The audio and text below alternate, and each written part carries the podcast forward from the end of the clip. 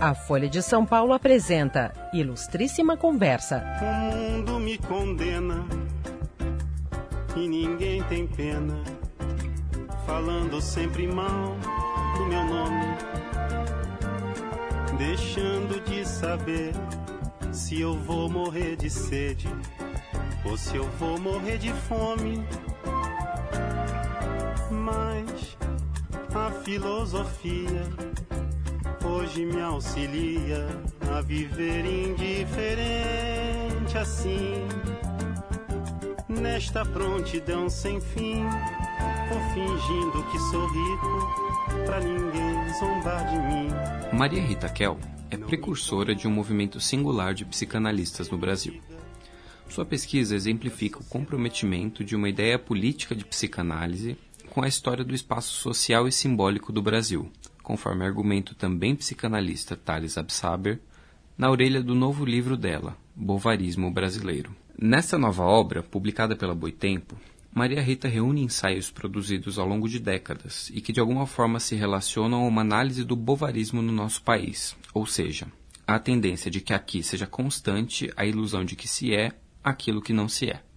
Na primeira parte do livro, o protagonista é Machado de Assis, escritor em cuja obra a autora encontra comparações relevantes com a Madame Bovary que inspira a tese do bovarismo.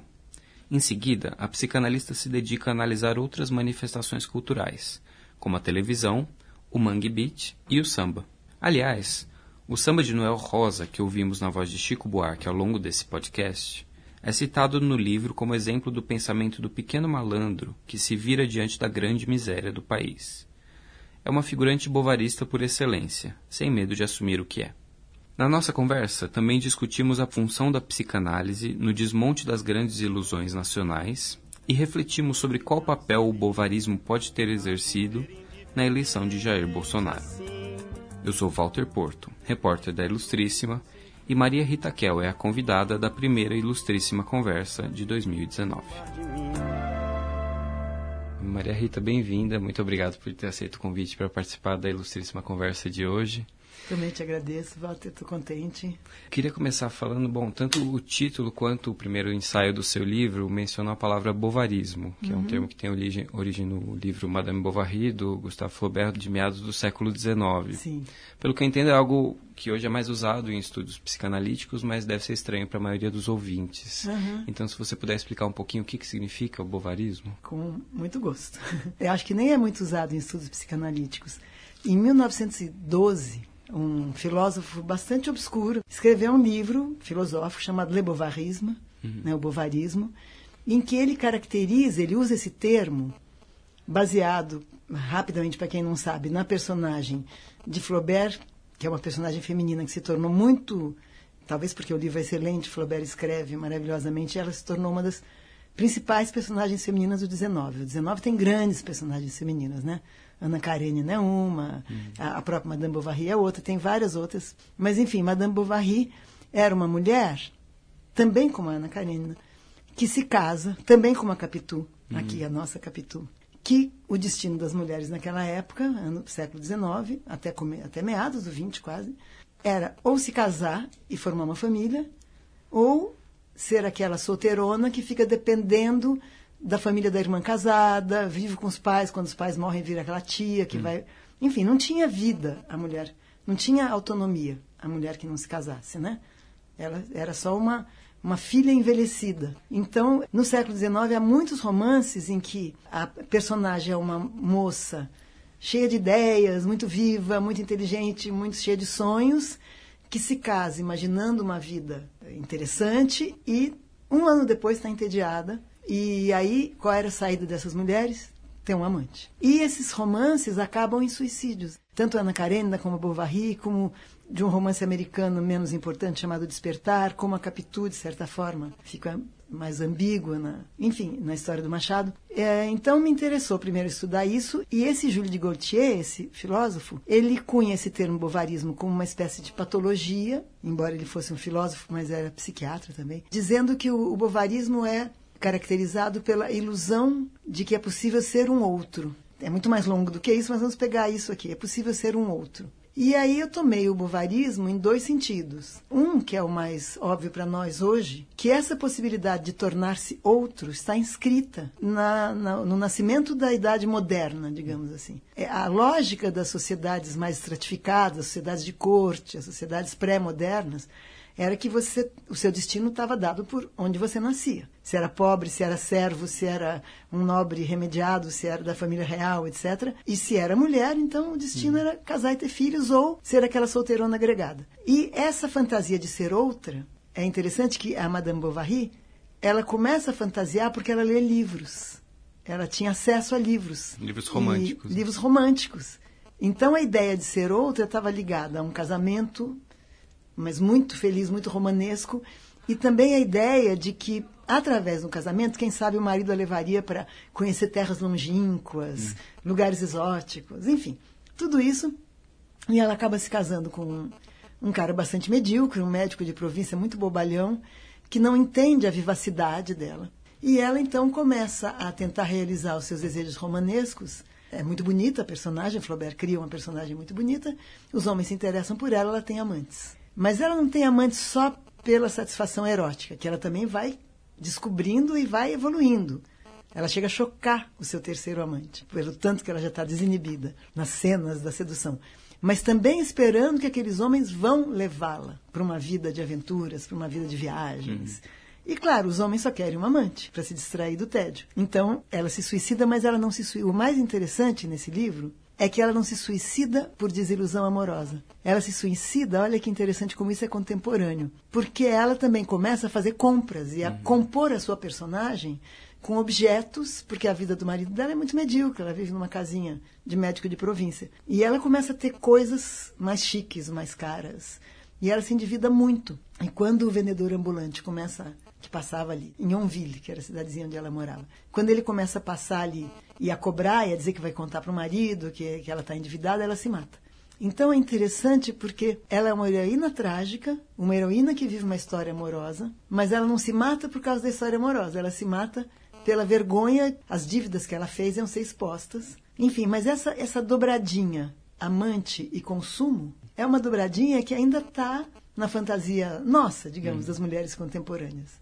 Né? E os gestos de transgressão dela são sempre relacionados ao, ao sexo também, no, na forma do, ela, do, adultério. Exatamente, o adultério, e ela vai ficando muito ousada. O segundo amante dela se se espanta onde ela aprendeu aquelas coisas. E não é bem que ela aprendeu, ela é mais livre. Enfim, o que importa é que Júlio de Gaultier diz que o bovarismo seria então essa ilusão de que você pode ser um outro. Uhum. Ele escreve isso em 1912, quer dizer, ele já está um pouco antiquado, que a modernidade já anuncia assim, as primeiras feministas já apareceram, as sufragistas na Inglaterra, já existe um movimento importante de mulheres criando outros destinos, né? O que importa é que aí eu encontro, eu ia para um congresso em 2005 e estava relendo Quincas Borba. Mas eu estava relendo por acaso, não sabendo o que eu ia falar nesse congresso sobre literatura e psicanálise. Ah, deixa eu ver Machado de Assis aqui. E encontro no Quincas Borba uma cena que eu liguei imediatamente para o Roberto Schwartz, que é o cara que melhor escreveu sobre Machado, não que tenha sido o único, e, e, é uma referência minha, e falei, você já escreveu sobre a cena da carruagem no Quincas Borba? Ele disse, não. Eu falei, então vou escrever. e a cena da carruagem é genial, porque o Quincas Borba, embora seja um homem, ele também é um bovarista, porque ele é um homem, um caipira do interior, que se chama Rubião, não se chama Quincas. Uhum. Quincas é o nome do cachorro que o amigo Quincas deixou para ele cuidar e o amigo Quincas deixou uma herança para ele quando morre. E Quincas Borba, então, é o nome do cachorro, do amigo e do cachorro. Uhum. E o Rubião recebe essa herança, muda para a corte, compra uma casa bacana, tem uma carruagem. Enfim, ele é uma espécie de bovarista que, de fato, vira um cara eh, mais rico do que ele é, mas sem nenhum cultivo, digamos, para frequentar a sociedade que gira em torno da corte no Rio, que também é um bando de grosseirões, de novos ricos. Quer dizer, o Machado não está colocando isso que numa tradição tão longa como a francesa tem quem é nobre mesmo e tem gerações e gerações de vivendo em palácios e aqui não os ricos, os supostamente nobres que vivem em torno da corte também são uns grossos, hum. uns mal educados, uns novos ricos de certa forma, né? Bom, e tem uma cena maravilhosa em que ele quer, ele ele quer, ele vai visitar a Sofia, que é uma mulher casada, que é como sempre são as mulheres das histórias romanescas, uhum. né? casada, e ela, quando vê que ele está lá, ela não gosta dele mesmo, não tem nenhum. É, por isso que é o avesso, né? É uma história falhada. Quando ela vê que ele está, ela entra na, na carruagem. E se na Madame Bovary a cena de sedução ocorre dentro de uma carruagem, e essa cena de sedução é descrita pelo Flaubert do lado de fora, é genial, porque não tem nenhuma, nenhuma cena, digamos, chocante. Ela entra na carruagem junto com, não lembro qual dos dois amantes, o Rodolfo, não, o Leão, o segundo amante. E aí a carruagem só anda por Rouen, aí eles estão em Rouen, e cada vez mais rápido, e, cada, e, e tem uma voz dizendo toque em frente, toque em frente, toque em frente. E ela tinha levado um bilhete romanesco também para dizer nosso amor é impossível, vamos renunciar. E de repente uma mão sem luva, o que é quase um escândalo, hum. do lado de fora joga um papel rasgado. E ela... ainda é uma cena carregada de erotismo, né? Ainda, ainda é... que esteja, seja colocada dessa forma, né? Totalmente insinuado, não tem nada. E ela é descrita pelo lado de fora, e o papel rasgado mostra que ela desistiu da carta, a mão já está sem luva, enfim. E aí é o segundo amante dela. Bom, o que importa é que o Machado faz essa cena virando todas as chaves. Ele entra na carruagem e a cena é descrita pelo lado de dentro. Ela fica incomodadíssima, ela não está apaixonada, ela vai para um canto, aí ele vai se, se constrangendo e vai para outro canto também. Hum. E ficam os dois, e uma hora, quando eles entram pelo centro, ele desce. E não Bom, acontece é nada. Não acontece nada, porque ele percebe. Aí, uma hora, não tem jeito dele não perceber a rejeição dela, a Sofia, e ele desce. Por que, que eu estou contando isso? Porque aí, por que, que chama de bovarismo brasileiro, né? Porque é como se o Machado dissesse: a Sofia não é a Emma. A Emma tinha uma, uma grandeza, no mínimo de alma, de sonhar, de querer, de rebeldia. A Sofia é uma burguesa bobinha. O Quincas, o Rubião, é, o Rubião claro, não é o, Rodolfo, nem o Leon, nem os amantes da. É um bobão. O Rio, da, da, do, século, do final do século XIX, não é nem Rouen, nem, não, é, não, é, não é a França. Não é, tem escravidão. Porque daí eu vou para esse assunto que me interessa uhum. também no livro. Tem escravidão. Além do mais, é uma cidade suja, é uma cidade descuidada. Isso a gente lê nas histórias do Rio de Janeiro, né? E é como se o Machado, brincando, dissesse: Eu também não sou nenhum Flaubert. Uhum. Como se ele soubesse que, por melhor, e acho que ele não está. É, essa brincadeira que eu invento, claro, né?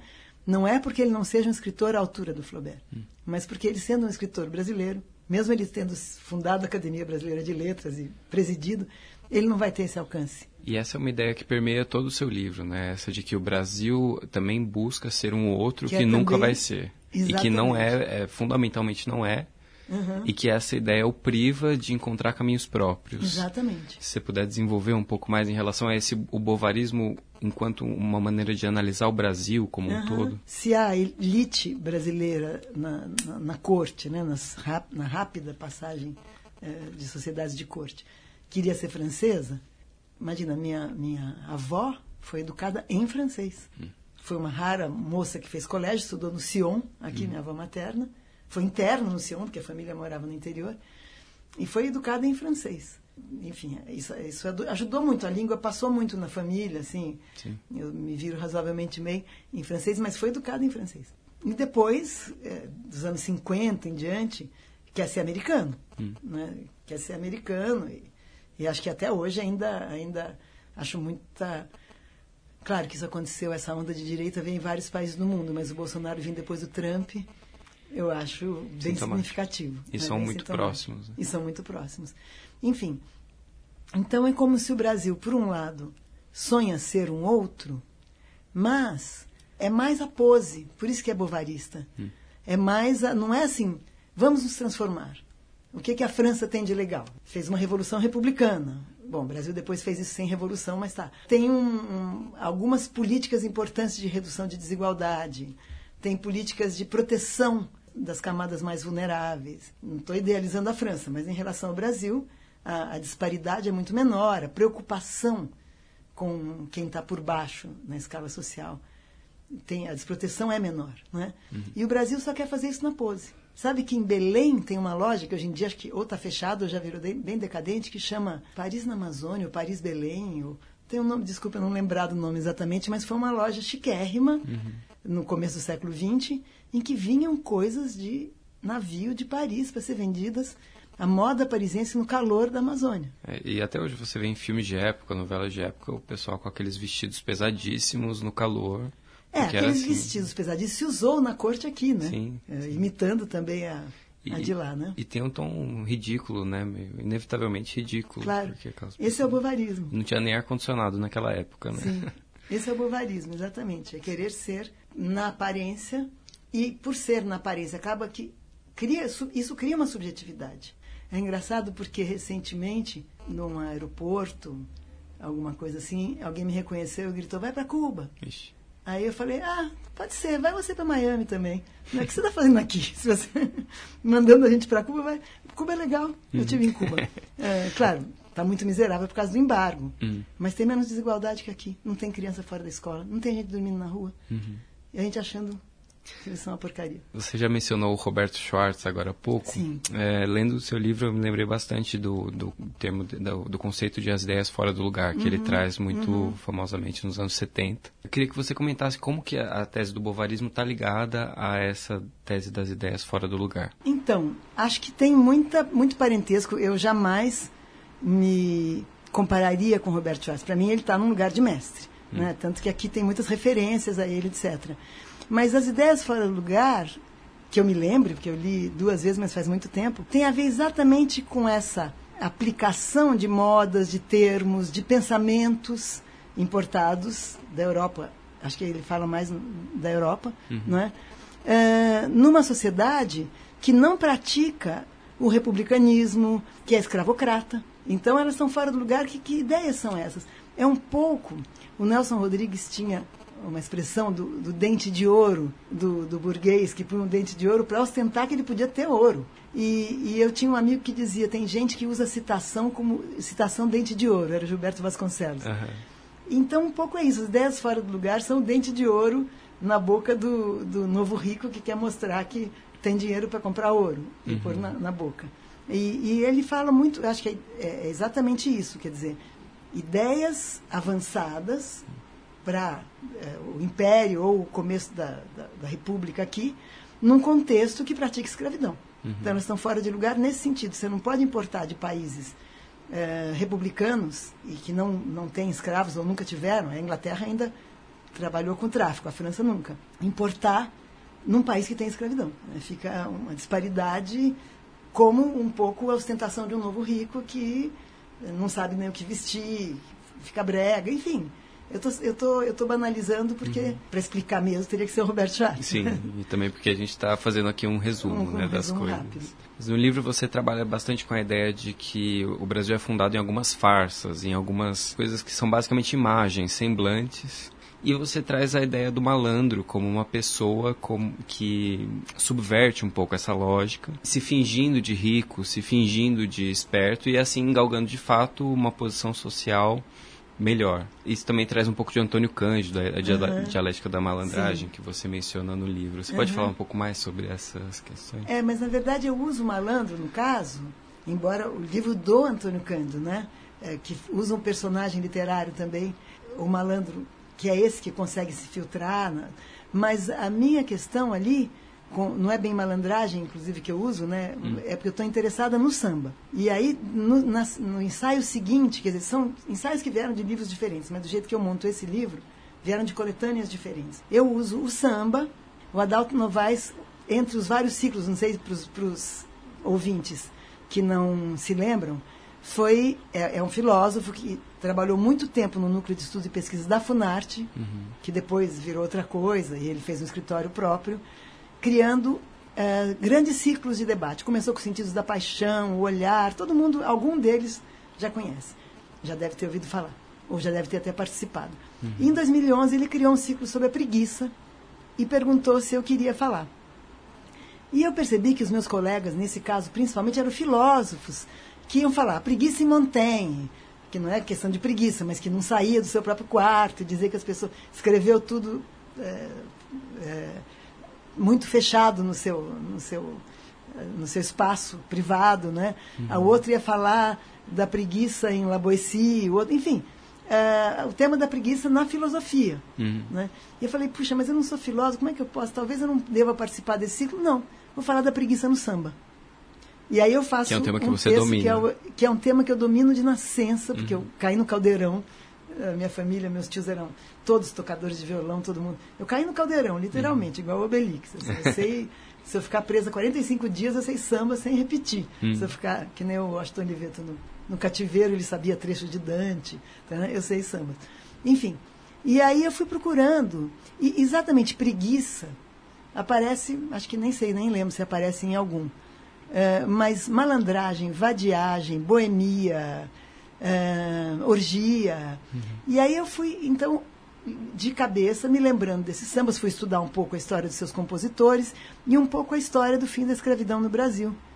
Que é uma história atípica em relação, quer dizer, atípica em relação aos Estados Unidos, que foi outro país que teve escravidão grande, né? Teve escravidão na América toda, mas os Estados Unidos, que quando os Estados Unidos liber, quando acabou a escravidão lá, muito antes da nossa, né?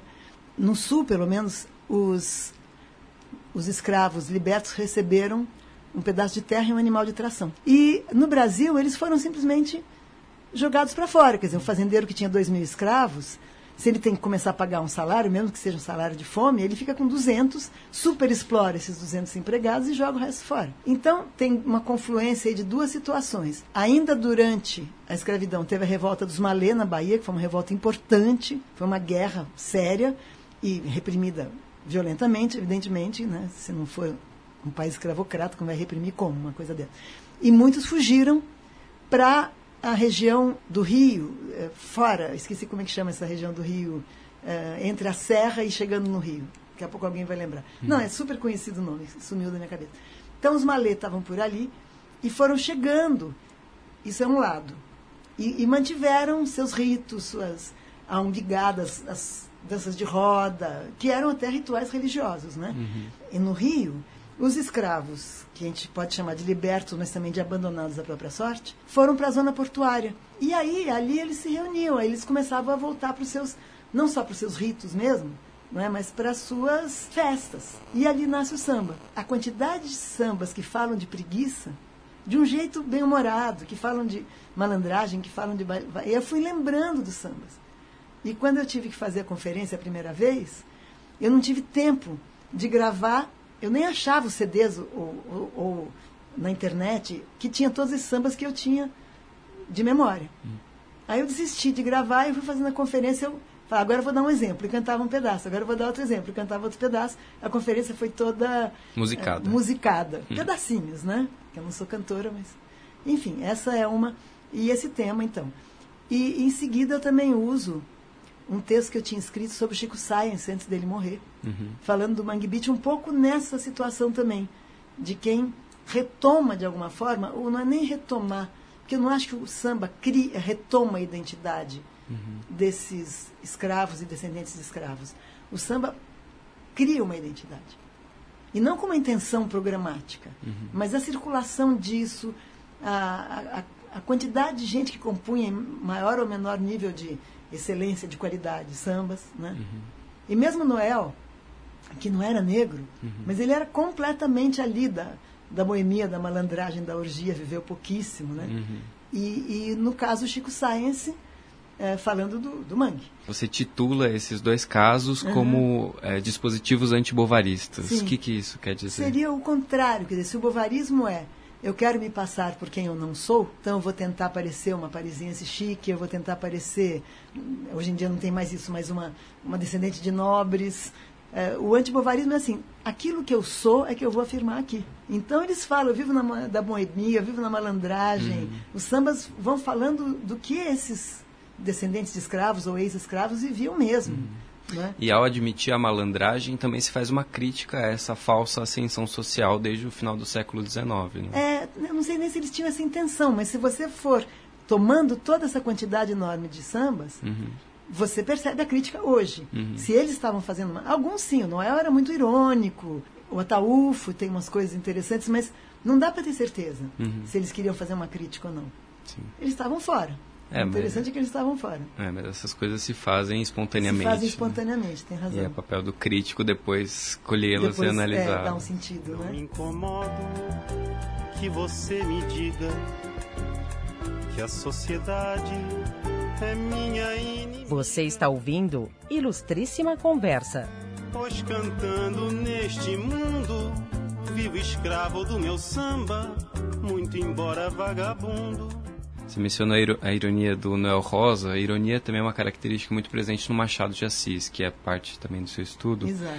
É, eu queria que você falasse um pouco sobre o humor como um dispositivo antibovarista, como Uau. Machado usa o humor para é, tolher um pouco as bases do bovarismo que estava lá em vigente no século XIX. Ah, essa pergunta é difícil. Primeiro que tem uma diferençazinha, quer dizer, a ironia é um recurso do humor, mas ela não se identifica totalmente com o humor. Porque o humor, se você pensar, eh, o Freud eh, escreve uma coisa muito interessante sobre o humor. Ele diz, ele, ele levanta, claro que hoje deve ser outra coisa, mas ele levanta o recalque. Vamos supor, você não pode falar de prostituição. E de repente a piada, e estou falando no tempo do Freud, né? a piada, o, o dito humorístico, ele durante um segundo, por que, que você ri? Por que, que tem também um alívio no humor? Ele levanta a interdição, enfia ali uma, uma coisa um pouquinho decorosa, um pouquinho fora da cena, não necessariamente pelo lado pornográfico, não. Um pouquinho, aquilo que não se diz vem dito de um outro jeito. E você ri também porque aquilo é como se diminui a, a, a pressão do, da repressão, digamos assim. Isso seria humor. A ironia já é uma outra coisa.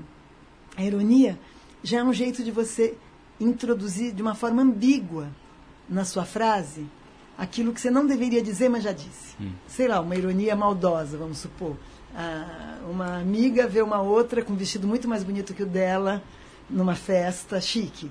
E se ela diz para essa outra: Ai, que lindo seu vestido, eu vi um igualzinho numa vitrine ali numa fábrica no Brás. Hum, O que, que ela está dizendo? Não é, não é tão chique quanto você está pensando, é? dependendo das referências. Então, isso seria uma ironia, não é exatamente um humor.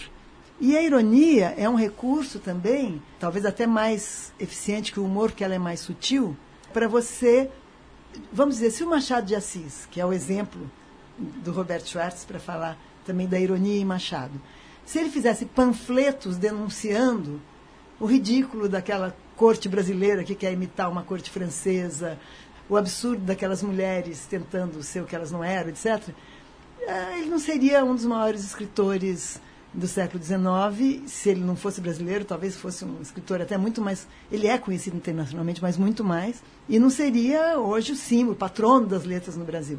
É, É porque ele usa ironia, é porque ele diz de um jeito que é ambivalente, que parece que está elogiando, mas não está, não é?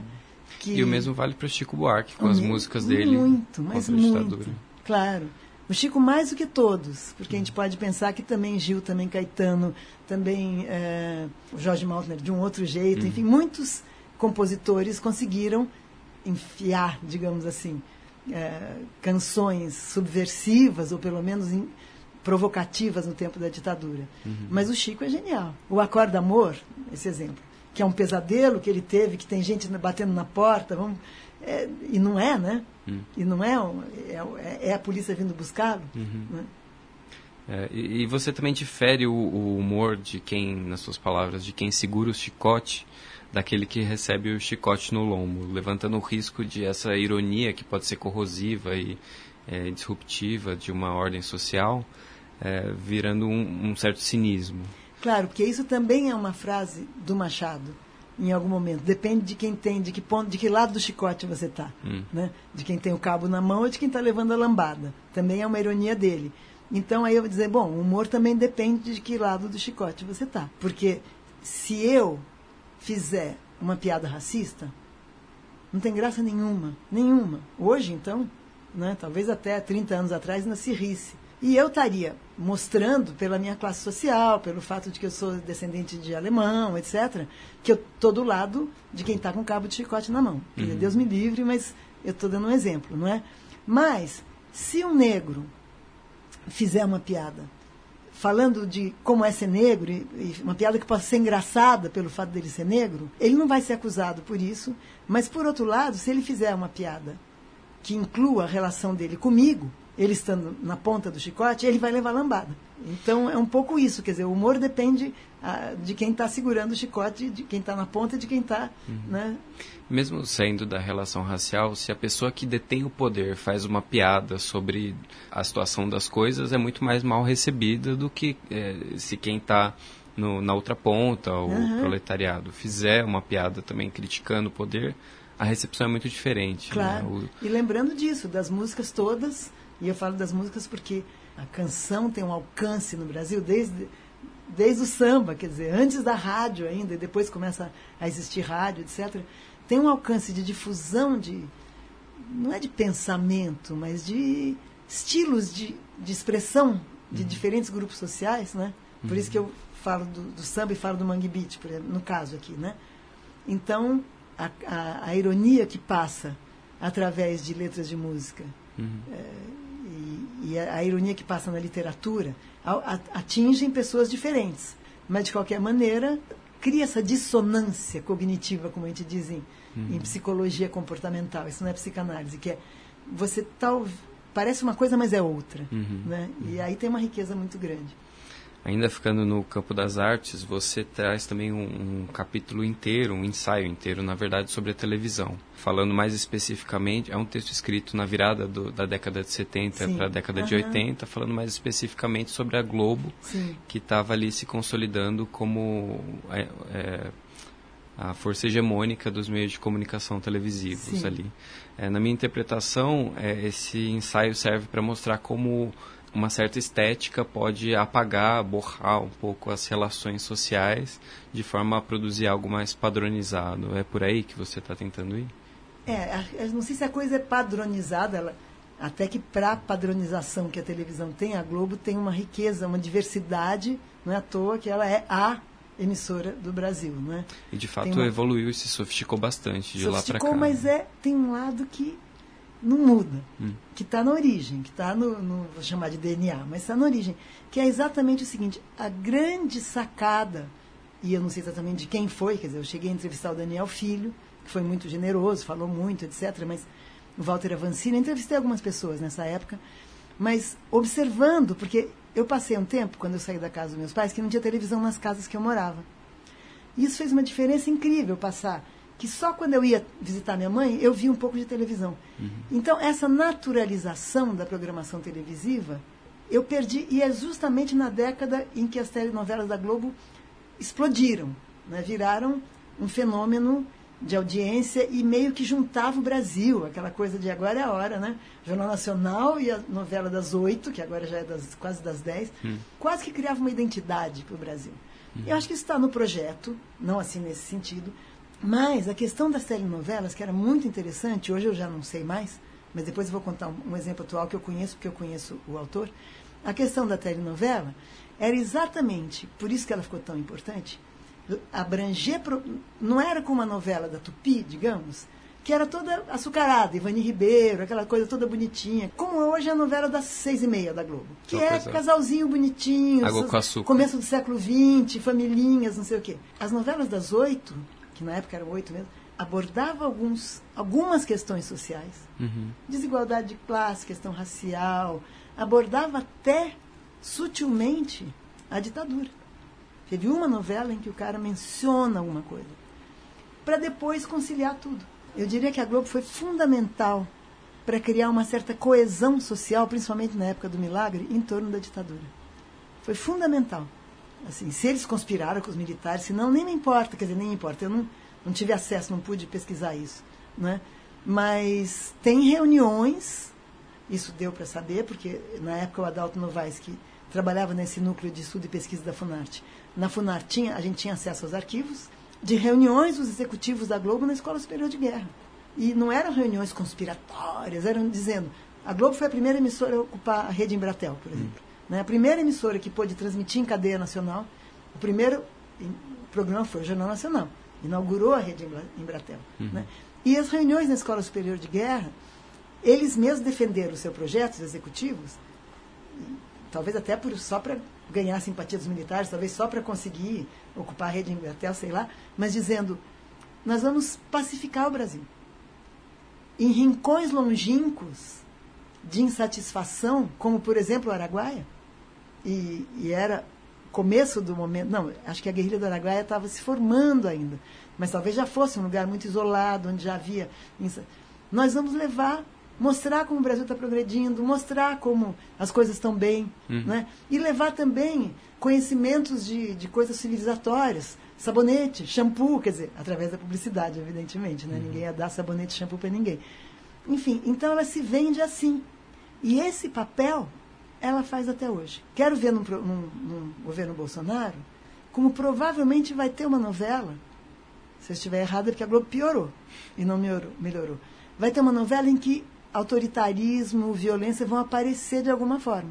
Essa é a inteligência diabólica do projeto, porque depois, no fim, tudo acaba bem. Quer dizer, não é que levanta para levantar a insatisfação, mas para conciliar. Tem um exemplo recente, talvez tenha outros, mas o recente que eu conheço, porque eu conheço o autor, que foi a novela Velho Chico. A novela Velho Chico, o Luiz Fernando Carvalho é um excelente diretor. né? Ele trabalhou com o Benedito Rui Barbosa, já velhinho, que é um excelente roteirista de novela. E o herói da novela era mais ou menos um líder do MST. Claro que não se usava MST, mas era um cara que queria distribuir terras e tinha o, o Fagundes, que era o, o agronegócio da vez, que queria pegar as terras. E a Globo não censurou, deixou a novela até o fim. Quando acabou a novela, demitiu o Luiz Fernando. Ou seja, eles não vão ser bobos de se expor como censurando uma novela, acabando antes uma novela, criando qualquer coisa que possa. E a demissão do Luiz Fernando ninguém sabe. Eu sei porque eu sou amiga dele. Não foi para o Jornal Nacional. Então as pessoas vão demorar mais seis, sete anos, como ele é muito bom, uma hora eles vão chamá-lo. E, e tem um processo de padronização da linguagem que também incorpora aquilo que é estranho, aquilo que é marginal, por exemplo. Sim, claro. Que é despadroniza, quer dizer, é, depois que incorpora se torna, mas é uma tentativa de também não, não deixar a linguagem morrer, né? Padroniz, exemplo, eu- eu- despadronizar. Eu penso que é, em novelas hoje é comum ver personagens homossexuais, agora mais recentemente transexuais, na novela, na novela Malhação, agora que passa a tarde, tem uma atriz transexual. Então, é, esse, esse processo de trazer o diferente para dentro é, é constante ainda. É constante, é muito genial, eu acho certo, não é? Mas tem essa observação. Homossexuais são um mercado maravilhoso. Hoje em dia os homossexuais, hoje em dia, quer dizer, há mais de 10 anos, mas começam a formar famílias com filhos. Mas durante muito tempo, o que, que era um casal homossexual? Era um casal onde os dois trabalhavam, então tinha renda, não tinham filhos e era um mercado de consumo. Então, não vamos discriminar os homossexuais. Claro. Mas quando fez a novela Velho Chico, em que tinha sem terra querendo terra, aí também já é demais. Né? Então, enquanto tudo que o capitalismo absorve, a, a, a moderna indústria cultural absorve. E como que essa indústria cultural se relaciona com a ideia de bovarismo? Porque no meu ponto de vista tem uma relação clara de fingir que não é o que se é. Uma certa, você até usa esses termos, é uma maquiagem para mascarar os lados mais feios do, da sociedade. Sim, mas aí não sei se seria bovarismo, porque o bovarista não é um mentiroso. O bovarismo é quem, de fato, se aliena na ideia de ser o outro. Então, acho que nesse caso não se aplicaria o bovarismo. Mas será que não se aplicaria é, em relação às comunidades mais pobres das regiões menos Não, é, se aplica para o espectador. Exato. Claro, não para o projeto da indústria cultural Uhum. não é bovarista. Né? Eles não estão achando que eles são outra coisa. E eles têm um projeto, pelo tanto que dá certo, aliás, Uhum, né? como empreendimento, como a maior empresa de telecomunicação do Brasil, talvez da América Latina. Pelo jeito que dá certo, eles não são bovaristas. Porque o bovarista se ilude. Pois é, Tanto e aí eu fico os pensando destinos no, bovaristas são tristes, não são bons destinos, né? É, Eu fico pensando no cara que está assistindo a novela das oito, todos aqueles produtos, o cara no Uhum. Leblon, tomando café da manhã farto. É, enquanto ele está numa palafita assistindo aquilo numa TVzinha e, e se ilude achando que aquele é o Brasil real. Então, e um exemplo desse tipo de identificação, para mim, é, foi essa eleição. Essa eleição, quanta gente votou no candidato que ganhou, não é? se identificando com o discurso da, das elites. É? E são pessoas que vão se dar muito mal. Já tem coisas sendo já tem projetos de cortar benefícios, etc. Mas votaram. Isso é bovarismo, porque daí é uma coisa aliena, é uma alienação. Não é o que finge para enganar o outro. Você diz o, o- a pessoa mais pobre que votou acreditando que era da elite ou que ia ser contemplado. Ou acreditando que vai ser melhor para ele, ou só não é acreditando que era da elite, mas se identificando com a elite. Hum. É diferente, né? Eu posso me identificar, digamos assim, com me identificar no sentido da minha fantasia com uma pessoa que eu acho extraordinária, sei lá, quando era mais jovem com Elis Regina. E, no entanto, sem ter a ilusão de que eu iria cantar como Elis Regina. Uhum. É diferente, essa identificação assim, queria ser ela, acho ela bacana, queria cantar como ela.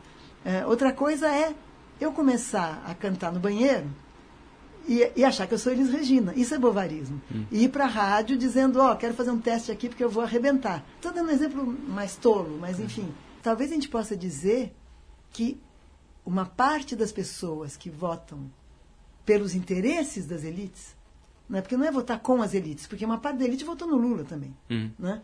Não é, não no é, Haddad, no caso. No Haddad, não, no Lula eu estou dizendo na época, e no Haddad agora, hum. mas com certos interesses da elite, é como se fosse uma espécie de uma fuga é, mental. Quer dizer, eu sou como eles. Eu não sou que nem esses pobres coitados que precisam de Bolsa Família. Estou muito acima disso. Ou como esse pessoal que precisa de, dos médicos, né, dos programas mais médicos. Então, essa, essa, ou a classe média baixa, que sempre é um pouco caricata hum. é, nos estudos sociológicos, como essa que quer ser outra coisa. Uhum. Né? Nesse sentido que é. Mas não é quer ser outra coisa no sentido de um projeto de. É, o, o, o sem terra eu, eu tenho um ensaio aqui sobre o MST também, não é? Que é o último ensaio que é sobre um paciente do MST, meu tempo, só para mencionar esse, sim, sim. que não vai dar tempo de falar muito. O sem terra que quer ter terra, ele não é bovarista. Não é um sem terra que sonha que o barraquinho dele na beira da estrada é a fazenda do Antônio Hermílio de Moraes. Entendeu? E, e faz pose. Ele está lutando pela terra. Uhum, uhum. Isso não é bovarismo. Querer, querer transformar a própria vida não é bovarismo. Hum. O bovarismo seria você ter uma vida que você identifica com aquela que não é a sua. Por isso a Bovary querendo ser sem recursos de uma mulher que não tinha como se emancipar sem casamento, ela querendo ser heroína dos romances que ela que ela lia, uhum. é? Então, só para mencionar esse último ensaio, que é o único inédito do seu livro, uhum, pelo uhum. que eu sei, que é essa entrevista que essa, na verdade, essa série de sessões que você faz com um paciente que é do Movimento Sem Terra, uhum. na verdade é uma, é uma, leitura super fluida. Eu li como se fosse um conto mesmo. Que bom. Várias páginas. Tá. Foi o que eu menos entendi como se relacionava com o resto do livro. Mas pela, agora eu entendo que você está dando um outro exemplo de antibovarismo. É, eu não lembro, deixa eu até olhar aqui. Eu acho que eu, que eu na última parte, eu coloquei como um dispositivo, é, a psicanálise como um dispositivo antibovarista, não é?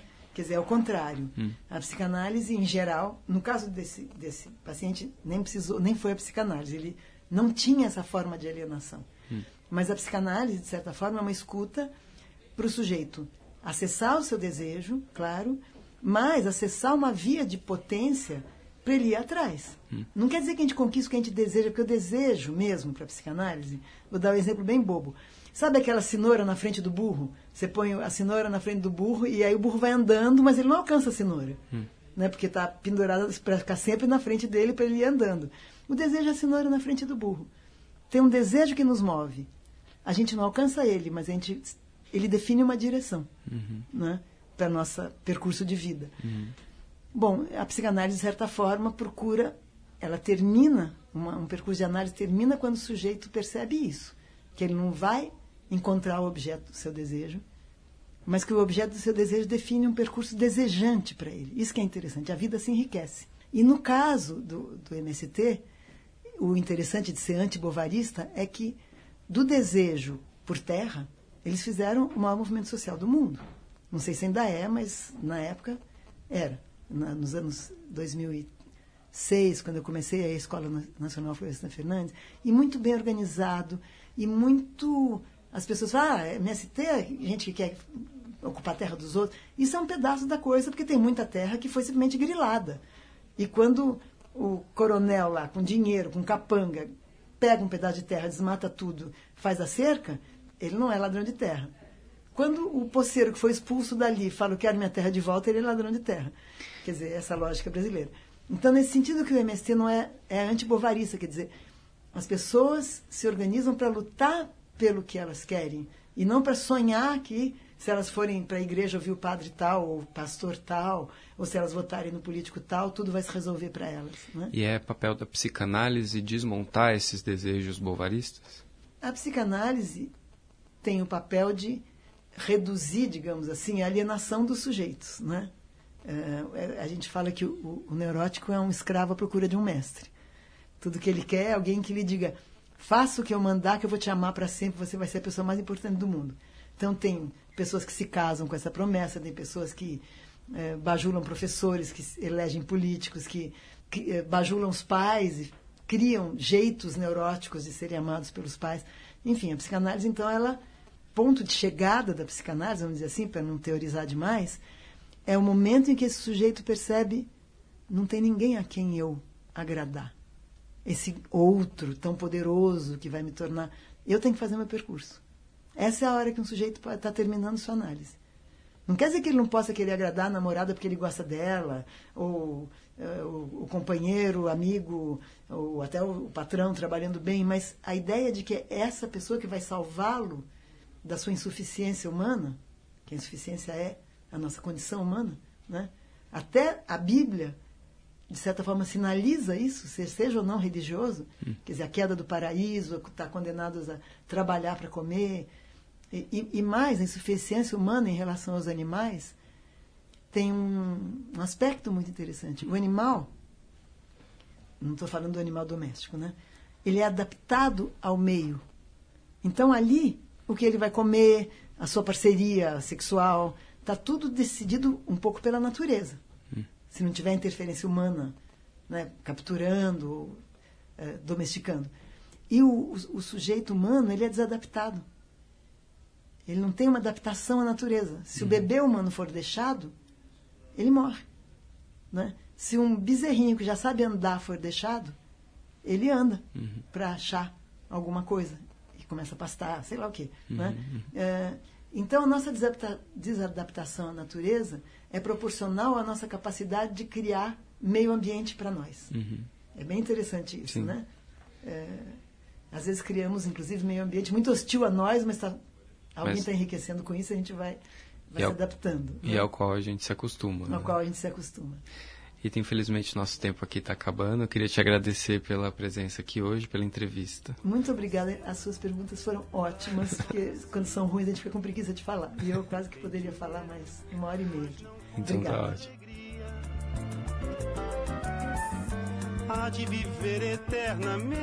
A Folha de São Paulo apresentou Ilustríssima Conversa. O mundo me condena e ninguém tem pena, falando sempre mal.